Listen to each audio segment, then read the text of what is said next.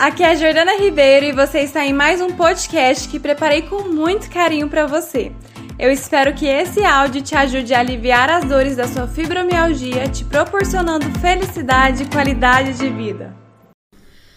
Mesmo fazendo yoga e tomando medicação para ansiedade, eu voltei a sentir dores. É normal? Essa pergunta é excelente. Por quê?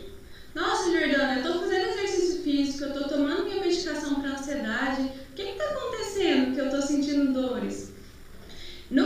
No Fibromulheres, vocês vão ver, né, minhas alunas que estão aqui presentes, vão ver que é, você vai aprender a lidar com a fibromialgia, olhar de forma carinhosa, né, se conhecendo e entendendo que vai ter momentos de oscilações.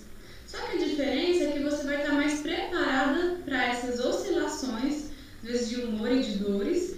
E quando você está mais fortalecida emocionalmente, essas oscilações elas espaçam. E a partir do momento que você entende a mensagem da sua dor, você sabe que não é só exercício físico, não é só medicação que vai melhorar suas dores. O controle emocional também. Então, pode ser que, ah, eu, eu tô fortalecida agora, tá tudo bem comigo.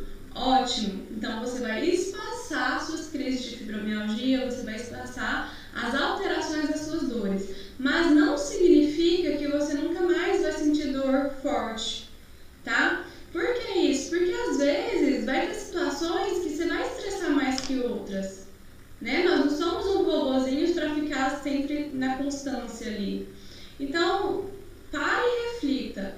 Se você passou por algum estresse, se você passou por alguma chateação, tá? Isso provavelmente seja isso que tá, fez com que você voltasse a sentir dor. Mas não significa que você vai continuar nessa intensidade alta de dor.